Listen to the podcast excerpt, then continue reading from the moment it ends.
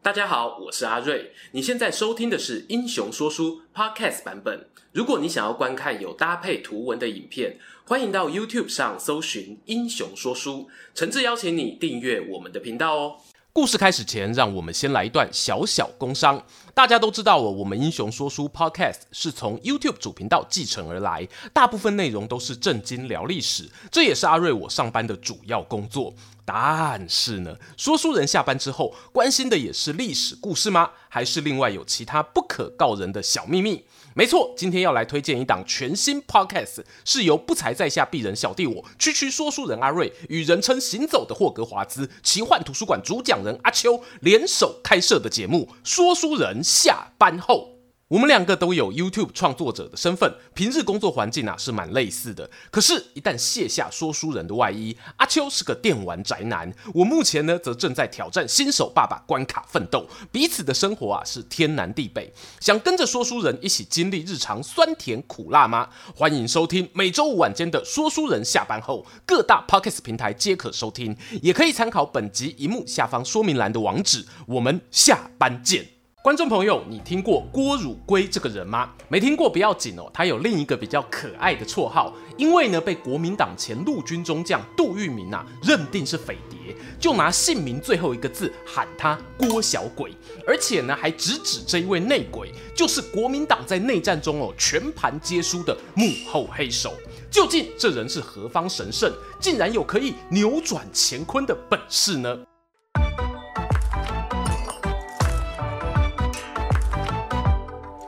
？Hello，我是说书人阿瑞，欢迎来到明初故事书。我们之前啊出过好几支与国共内战有关的系列影片中呢，当时的影片下方很多人敲碗哦，想听郭汝瑰的故事。果然，在这个月英雄转蛋池票选中呢，他就以二十七点三趴的得票率力压黎元洪、冯玉祥等人，成为我们的影片主角了。感恩会员，赞叹会员呐、啊！在今天的影片中呢，我们会从郭汝瑰的求学时期讲起，乃至于他加入共产党的经过，又如何同时在国民党身居要职，发挥他的影响力。最后也会聊聊大家关心的：郭汝瑰真的是国共内战中的关键人物吗？故事接着往下说。郭汝瑰原名郭汝贵，四川铜梁县人。他父亲啊原本是个秀才，念兹在兹呢，就是要继续参加举人考试。不料呢，却碰上新旧时代交替，大清帝国废除科举。据说我这件事呢，让郭爸爸倍感遗憾。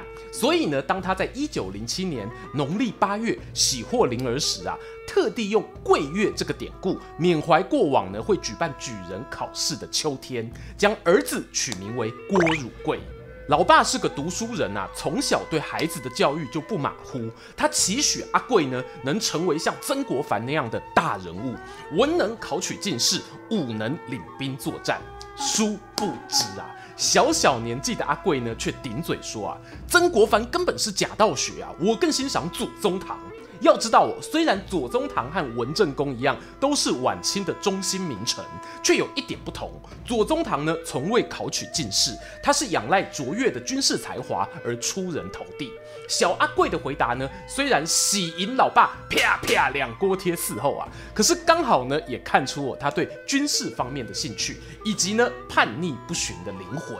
事实上哦，郭汝瑰会有这样的想法不是偶然，因为他们郭家在四川的发展就与军队脱离不了关系。公元一九一九年，阿贵的堂兄郭汝栋担任川军营长，就有邀请郭爸爸协助处理军需业务，这让当年十二岁的阿贵呢有机会伴随父亲前往成都就读小学及中学，也使得阿贵与军旅生活有进一步的接触。时间咻一下来到一九二五年。这时候的阿贵啊，结束中学课业，面临人生发展的选择。父亲建议他成为医生，去上海同济大学学习。阿贵自己呢，则想要学理工，尝试科学救国。而之前那一位堂兄郭汝栋，栋哥啊，此时呢也已经升官到师长，刚好有计划哦，派几位学生前往广东黄埔军校学习。堂弟阿贵呢，就是他的口袋名单之一。请问各位观众，以上三条路，阿贵该怎么选呢？他的同学啊，七嘴八舌建议，要学医啊，就留在上海；要搞理工啊，先问你家有没有钱开工厂；如果没有，现在国家工厂职缺超级少，毕业即失业，讲什么科学救国，骗鬼去吧！真心要救国啊，还不如去广东学习军事。而有另外一位哦，准备前往广东的军官啊，则对他说：“你不是常说啊，要走在时代尖端吗？政治不上轨道，学什么都不行啊，何不参加革命，搞政治呢？”思考了同才与学长们的建议后啊，郭汝瑰终于下定决心，自己的人生自己选，他要告别家庭，前往黄埔军校。接下来的故事中呢，我们为了统一啊，就用他在军校期间改的名字郭汝瑰称呼。公元一九二六年，郭汝瑰加入了黄埔军校第五期。说来巧合哦，黄埔军校呢，原本是国民党在联俄容共政策下由苏联支持建设的军校，允许国共两党成员均可入学，因此有不少成员具备共产党背景。郭汝瑰呢，后来考入政治科，而政治科三个大队中啊，就有两个大队长都是共产党员。就在同一年呢，学校发生一件惊天动地的大事，那便是国民党决定挥师北伐。在北伐过程中呢，党中央又面临是否要继续与共产党合作，产生旗舰分裂。而郭汝瑰参加的部队啊，刚好隶属于亲共的武汉国民政府麾下。以上这些背景呢，很可能都是让郭汝瑰对共产党产生认同，并且在一九二七年提出申请加入共产党的原因。只不过啊，共党呢也不是来者不拒哦，什么人都可以入党的。他们对郭汝瑰进行一番身家调查后表示啊，第一啊，你年龄太小；第二呢，你堂兄栋哥有军阀的身份，我们不接受。郭汝瑰为了展现诚意，还特别跑去加入栋哥的川军，想要争取堂兄支持。没想到啊，他进去部队后，还没找到机会跟哥哥开口，就先发现哦，单位里有个上等兵，言谈举止颇为特别啊。郭汝瑰呢，怀疑这人可能是共产党派驻在这里的眼线。因此呢，对他特别照顾。事后，共产党也承认哦，那一位上等兵真的就是他们派去的观察员，而且经过观察，郭汝瑰符合资格入党申请审核通过，从此成为共产党员。这段经历啊，传达了两个细节：其一是呢，郭汝瑰对于加入共产党有强大意愿；另一个则是呢，他居然能提前察觉到党派来的眼线，哎，显示出异于常人的敏锐啊。后来，随着局势发展，国民党北伐成功，名义上啊统一中国，同时呢也推动反共政策。郭汝瑰呢过往与共产党员交好的背景，很自然成为被针对的目标。于是啊，栋哥呢把他找来询问了：“小弟啊，你是不是共产党？”郭汝瑰呢斩钉截铁回答：“我不是。”栋哥接着说啊：“那不然啊，你在报纸上发篇公告，声明自己不是共产党，以示清白。”郭汝瑰呢笑笑回答：“哥，你那样做反而是此地无银三百两，更容易引起别人怀疑吧？”栋哥呢不愿意放弃啊，继续苦劝：“我们啊都是一家人啊，我绝对不会拿你怎么样，你就承认吧。”郭汝瑰也给他来个抵死不从：“可我真的不是共产党啊！”从这一段对话呢，又凸显了郭汝瑰另一个特质哦。不止观察力敏锐，而且能屈能伸，即使情势不利呢，都能够灵活应对，超级适合当间谍的啊。最后哦，他堂兄实在问不出个所以然，但还是觉得事有蹊跷，就请弟弟啊，干脆去日本留学深造，远离是非之地。碰巧呢，郭汝瑰啊也感受到当时的环境不利于发展，索性顺着哥哥的心意前往日本避避风头。而这一去，就让他与共产党暂时断绝了联系。公元一九三零年，郭汝瑰啊进入日本士官学校就读，主修工兵科。不过，在一九三一年九一八事变爆发，日本占据东北后啊，他就表示耻于在敌国学习，因此提前退学返国，重新投考陆军大学第十期。这在中国当时哦，算是水准不错的军事学校哦，甚至呢还有德国军事顾问团的成员担任教官。有趣的一点是呢，郭汝瑰啊自己在回忆录中指出，学校中呢有三项科目是他觉得别人容易忽略，但自己认为非常有价值的。第一是军队教育，第二呢是马术。大家可以猜猜看哦，第三项是什么？答案就是呢教导学生如何传递情报以及反谍作战的谍报任务课程。这似乎再一次显示呢，他在年轻时啊，对于地下工作就有异于常人的浓厚兴趣。郭汝瑰后来很顺利陆军大学毕业，先是担任陆军大学教官，接着呢，在一九三七年担任国民革命军第十八军第十四师参谋长。这个十八军啊，是陈诚的主力部队，而陈诚呢，在国民党军中曾经有小委员长的外号。郭汝瑰能进入这样的单位啊，可以想见他是有受到一定程度提拔的，甚至还有人戏称他是陈诚手下的十三太保之一。果不其然呐、啊，紧接着中日战争爆发，郭汝瑰呢就从师级参谋长一路升至集团军参谋长，还曾担任指挥部队的师长，管理部队编制及装备的军政部军务署副署长，甚至呢奉命前往英国进行参访，再再都显示呢他逐步高升，而且深受国民党的栽培。但偏偏呐、也就是在这抗战时期，郭汝瑰重新与共产党展开了联系。根据郭汝瑰自己的说法，他是在一九四三年时，因为厌倦国民党内部的腐败风气，才起心动念重新与共产党接触，却苦于没有管道。强调一下哈，他自己说的，对于一个情报人员的证词啊，真实性哦要打点折扣。时间来到一九四五年，郭汝瑰发现啊，自己部队中呢有一个同僚的亲戚任连如是共产党员。当下喜出望外啊，就央请他呢重新帮忙联系共党高层。做一个补充哦，任连如的上级就是鼎鼎大名、中共创党元老的董必武。共产党认为呢，像郭这样的国军高层啊，极为难得，可遇不可求啊，特别交代他隐藏身份，潜伏在国民党军中，见机行事。正好呢，在抗战结束后，中华民国成立国防部，郭汝瑰就担任负责规划作战事宜的第三厅厅长。如此关键的职务调动啊，让他在后来国共内战中呢，得以扮演小鬼角色。更好玩的是呢，由于郭汝瑰善察言观色，他后来也注意到哦，国军高层中的内应可能不止自己一个。这边分享两则案例。首先，郭汝瑰与他的上司国防部参谋次长刘斐关系很差。有一回呢，看见刘斐擅自更改作战计划，导致某个兵团呢在战役中被歼灭。他本来想啊借机冲康刘斐，想不到还没有出手，刘斐就有意无意地对他说啊：“我们、啊、正在经历一场翻天覆地的大革命啊，不简单呐、”此话一出啊，郭汝瑰全身都不对劲了，担心呢是否自己身份曝光，又怀疑刘斐是否也是国民党内卧底的同志。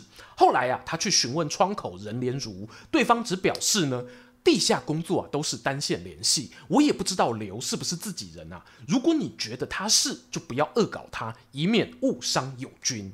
还有第二个案例哦，当国民党在山东展开重点进攻时，郭汝瑰一度被调往徐州陆总司令部任参谋，他因此有机会呢认识时任徐州城防司令的张克侠，他印象很深哦，曾两次看到张将军收听解放军广播，并听他说出解放军啊已经转弱为强这样奇怪的言辞，但他仍然不确定张克侠的真实立场。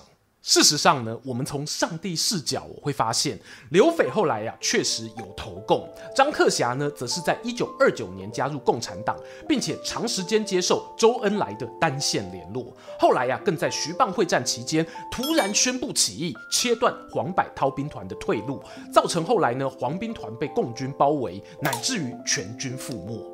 从上面这一些案例呢，也可以发现哦，当年共军的谍报发展其实是一个向下多线的系统，真正能掌握横向消息联络的，恐怕只有最顶端的少数几位高层。那么接下来当然就不免俗啊，要来聊聊郭汝瑰在徐蚌会战中的戏份了。郭汝瑰呢，担任共谍期间啊，影响最大、最常被后人讨论的，莫过于徐蚌会战。只不过呢，这一部分哦，完全就是从会议对谈记录中推敲，并没有实质的证据。但我相信啦，大家可以理解，情报人员当然不会傻到留下证据给你定罪。本片参考的呢，主要是以我们开头提到杜聿明将军的观点为主。徐蚌会战呢，属于国共三大内战之一。另外哦，还有东北平津两个战场。我们有拍过一支懒人包解说啊，想更进一步了解的，欢迎点右上角资讯卡延伸观看。这里哦，就只做简单交代。当时的状况呢是这样的。共军占据了山东济南，想进一步南下歼灭国军。而国民党这一边呢，为了巩固长江防线，确保南京哦不会首当其冲，他们集结四个兵团，外加华中兵团的支援，希望以徐州为中心啊，利用津浦铁路及陇海铁路组成一点两线防御态势，扛住敌军的进攻。这个战略构想呢，是由国民党中央高层在一九四八年十一月四日的紧急军事会议上提出，包括国防部长、华北剿匪总司令等一级将领都有出席。而郭汝瑰隶属于国防部，当他带着会议结果来到前线传达命令时呢，就有一个兵团指挥官邱清泉表达不满，他对郭抗议啊。你今天这个布阵啊，跟当年西楚霸王项羽兵败垓下没两样。共军从济南下来，仿佛带着刘邦当年的气势啊。时代变了，可是战略地势没变。我们位置还刚好在九里山，就是项羽失败的地方。照这样走下去，肯定会重蹈覆辙啊。我先说，我认为这个邱团长的质疑呢，未必有道理。地点一样，作战方式相似，可是指挥官不同，结果当然有变数。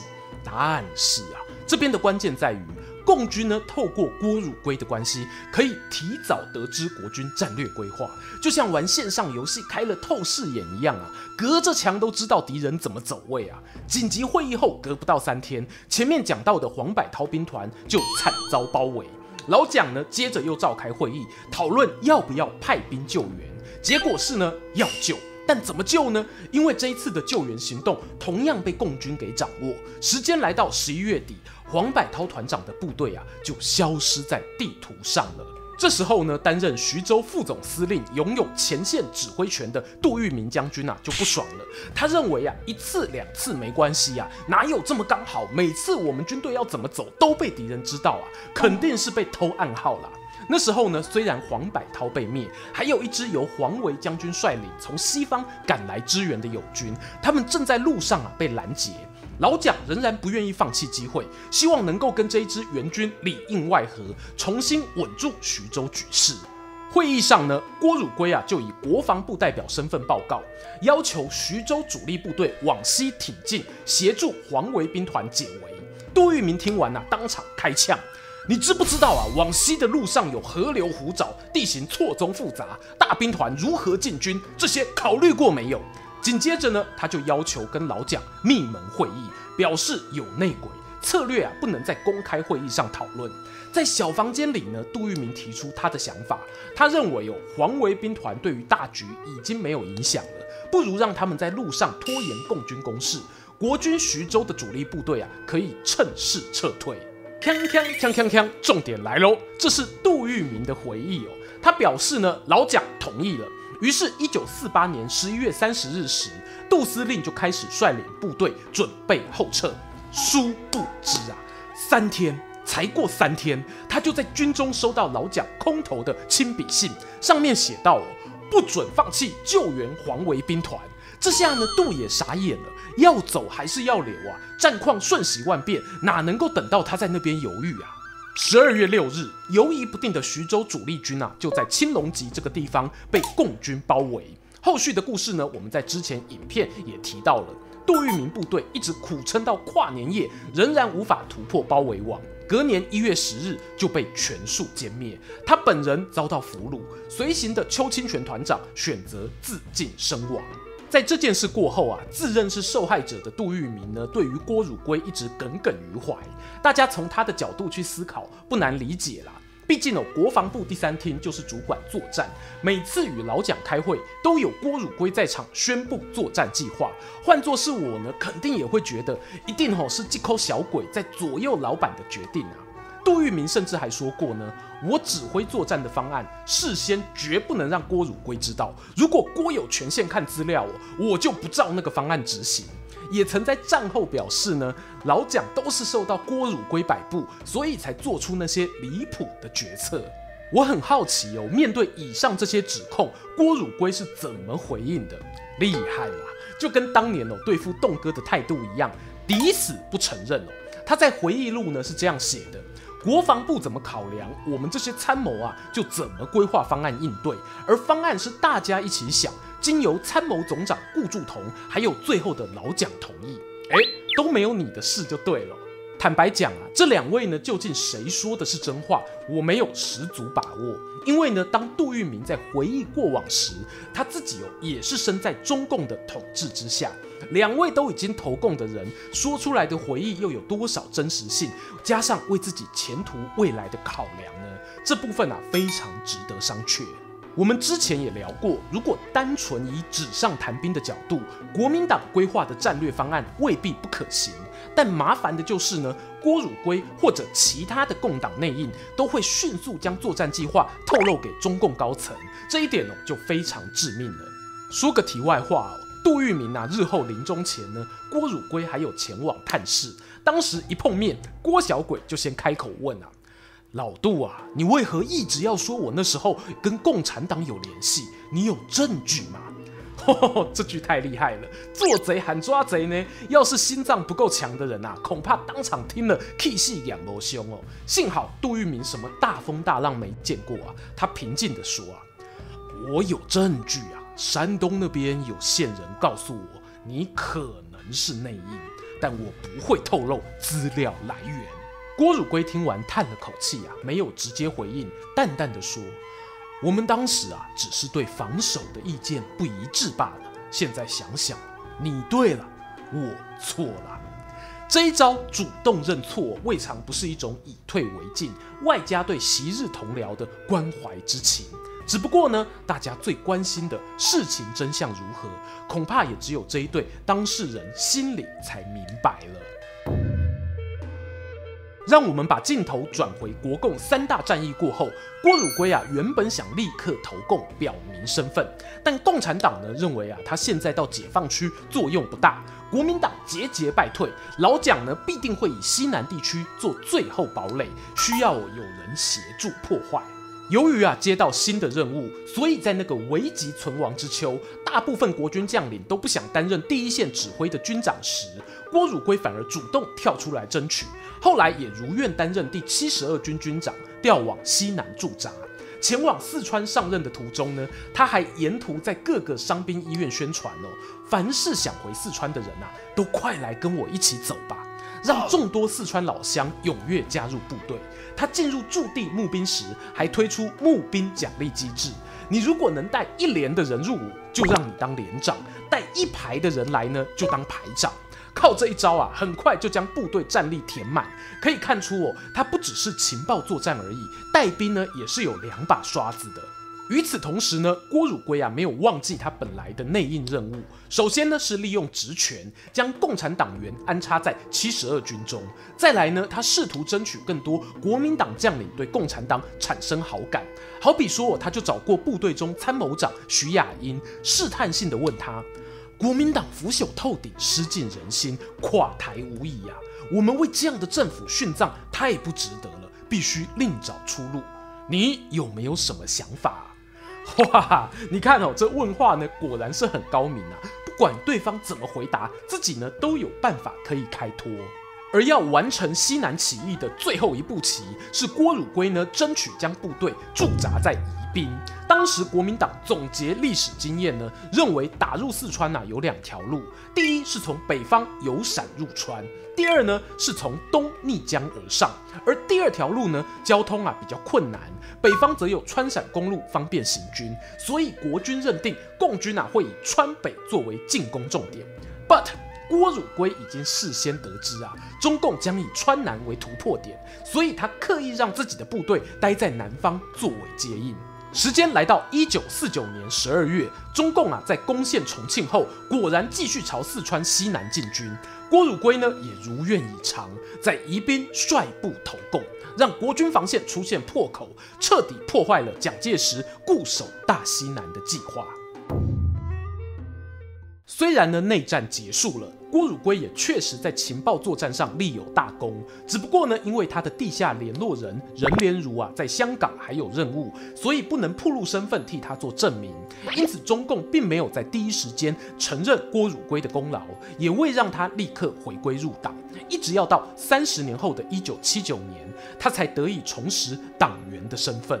这中间呐、啊，郭汝瑰甚至还有被另外一名投降的国民党军官反咬，说他才是国民党派在共产党内的特务，是双面谍啊。幸好呢，董必武有出面关说，中共高层才做出情节轻微、不做右派处理的处分。文革期间呢，郭汝瑰也有遭到批斗的记录。面对这一些遭遇，据说平时强调反封建、讨厌古诗词的郭汝瑰，都忍不住啊写下两句诗。案情当有澄清日，领导英明我无欺。即使要强调自身清白，也不能忘记称赞领导。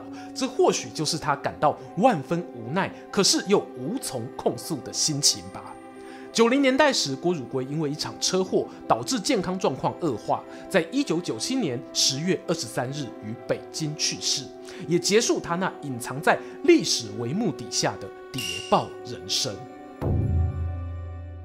终于又来到结论时间。郭汝瑰啊，他之所以成为现在讲到国民党共谍时经常被拿出来讨论的焦点，除了有杜聿明的大声斥责之外，我认为还有一个原因哦，那就是他的出身背景。国军后来投共的将领很多，当过内应的也不算少。就以今天提到的张克侠、刘斐来说，他们分别是西北军体系与桂系。而郭汝瑰呢，却是黄埔第五期毕业，后来又加入十八军这样的嫡系部队，血统之纯正啊，可见一斑。有个八卦是啊，某次呢，郭汝瑰跟老蒋通电话，他称呼对方为总统，老蒋还说啊，不要叫总统啊，叫校长就可以了，完全是把他当自己人看待。因此呢，如果要找一个抨击国民党离心离德的指标人物，郭汝瑰哦，真的是个绝佳宣传素材呢。另外，我也想聊聊郭汝瑰在国共内战中的影响力究竟大不大？我认为呢，这个答案要看你跟谁做比较。他位居国防部要职，能将国军作战规划迅速透露给共军，当然会提供敌人很大的情报优势。但是啊。你总是可以找到许多比郭汝瑰更夸张的败战要素，好比说徐蚌会战的失败与共产党在山东济南战役迅速取得优势有必然关系，开场其实就已经是被动防守了。还有一个例子是呢，在对日抗战前，有一回郭汝瑰在他堂兄栋哥军中跟着一起去剿共，好不容易有追上红军，眼看就要开打时，栋哥呢却下了一道命令：埋锅造饭。哎，难道栋哥也是共产党卧底吗？No no no no no。那时候啊，郭汝栋对弟弟表示啊，我们现在发动袭击啊，打完仗伤兵往哪里送？又有谁提供我们枪械弹药补给呢？做做样子就好了。这个情况哦，恰恰显示了国军内部的派系问题，也是放大间谍破坏力的最佳推手啊。今天的故事说到这边，还想听更多国共内战与民国初年的人物吗？只要点击旁边的方框就能欣赏。最后邀请大家不吝订阅英雄说书，追踪说书人艾瑞的 Instagram，我会在那边分享更多说书日常。在能力所及范围，也可以使用加入会员或超级感谢留言，给频道更多支持。期待和你们下次空中再见。